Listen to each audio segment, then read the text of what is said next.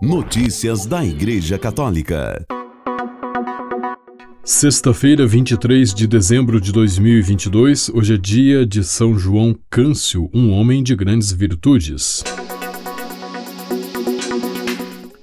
Denunciar o mal, mesmo aquele que se espalha entre nós, é muito pouco.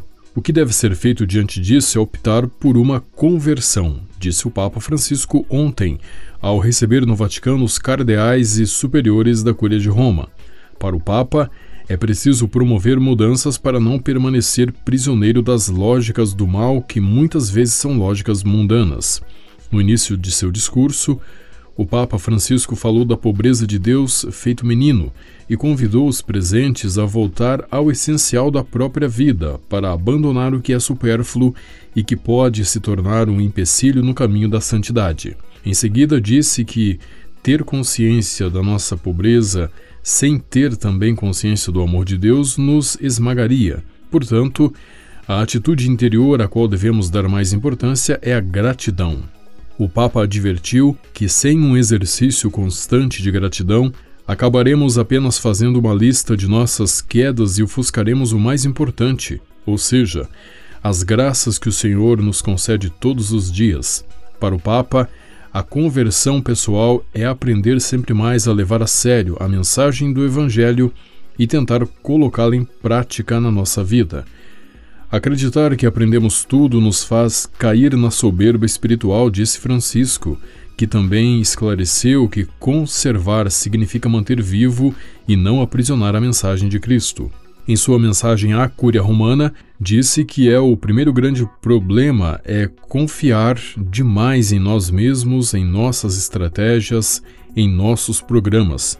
Para o Papa Francisco, a busca do bem é uma luta contínua que pode ser travada graças à vigilância, uma das virtudes mais úteis.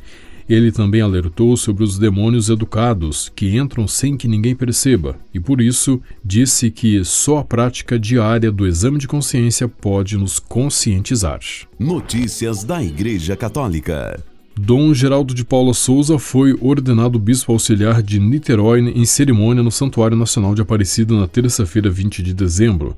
O arcebispo de Niterói, Dom José Francisco Rezende Dias, foi o ordenante principal. Notícias da Igreja Católica. Sou um grande amigo da Opus Dei. Amo muito o povo da Opus Dei e eles trabalham bem na igreja.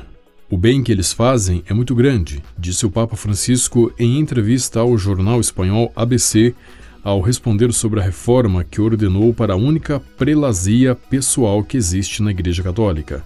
Sobre a reforma iniciada em 4 de agosto, o Papa Francisco comentou que alguns, por um lado, disseram: finalmente o Papa bateu na Opus Dei. Eu não bati ninguém. E outros, em vez disso, disseram: Ah, o Papa está nos invadindo. Nada disso. A medida é uma recolocação que teve que ser resolvida.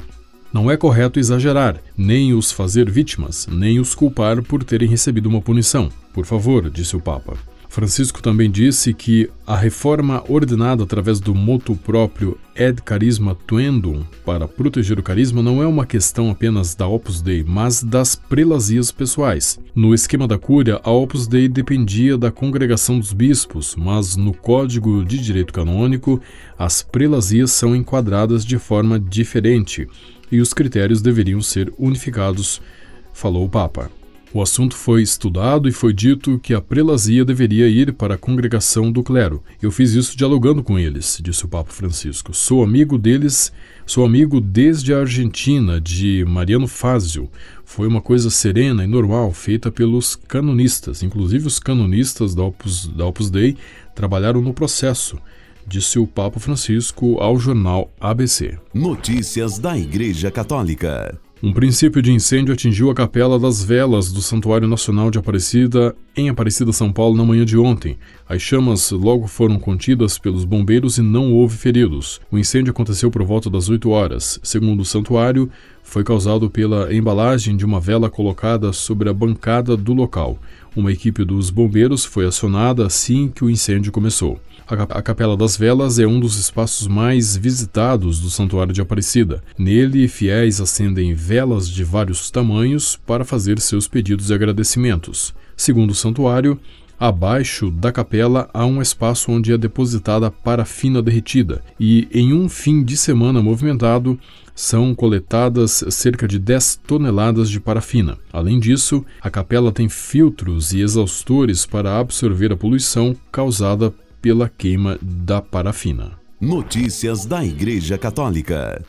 A Santa Sé puniu Dom Emmanuel Lafont, bispo emérito de Cayena, na Guiana Francesa, por abuso sexual e tráfico de pessoas. Em outubro de 2019, o bispo participou do Sínodo da Amazônia em Roma e escreveu o prólogo da edição francesa da exortação final do Papa Francisco, Querida Amazônia. Foi também membro do Conselho Especial Pós-Sinodal.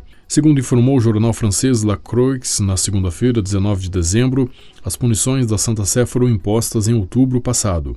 Dom Lafont fica proibido de exercer qualquer tipo de atividades pastorais, não pode usar suas insígnias episcopais, como a mitra ou a cruz peitoral, não pode entrar em contato com seus conhecidos na Guiana Francesa ou com jovens imigrantes. Segundo a agência AFP, a Conferência Episcopal Francesa confirmou as punições. Lacroix também disse que nas sanções emitidas pelo dicastério para os bispos também atribui a Dom Lafont sua residência em um mosteiro na metrópole, ou seja, em uma cidade da França continental, sem dizer qual é a cidade. As sanções contra o bispo de 77 anos são a conclusão de uma investigação canônica iniciada em 2021. Notícias da Igreja Católica.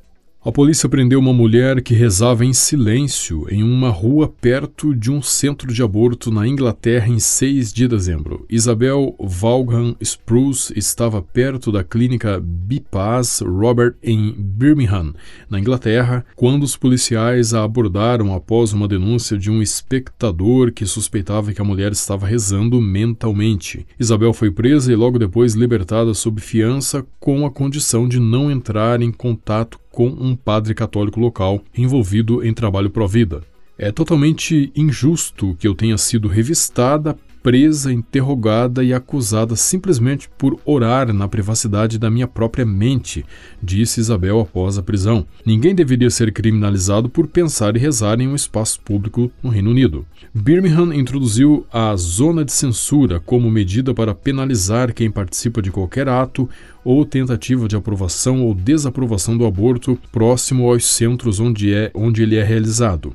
Jeremia Igunombolo, assessor jurídico da Organização de Defesa Legal Cristã ADF UK, disse que é realmente surpreendente que a lei tenha dado às autoridades locais um poder tão amplo e irresponsável. Agora, até mesmo pensamentos considerados errados podem levar a detenções humilhantes e acusações criminais, alertou Ignumbolo. O assessor jurídico da ADF UK disse que Isabel é uma mulher de bom caráter que serviu incansavelmente sua comunidade, fornecendo assistência de caridade a mulheres e crianças vulneráveis. No entanto, ela não foi tratada melhor do que uma criminosa violenta. Isabel é diretora da Marcha pela Vida no Reino Unido e há muitos anos se oferece como voluntária para apoiar mulheres em crise durante a gravidez. Com a colaboração das agências ACI e Vatican Media, você ouviu o Boletim de Notícias Católicas que volta na próxima segunda-feira. Notícias da Igreja Católica.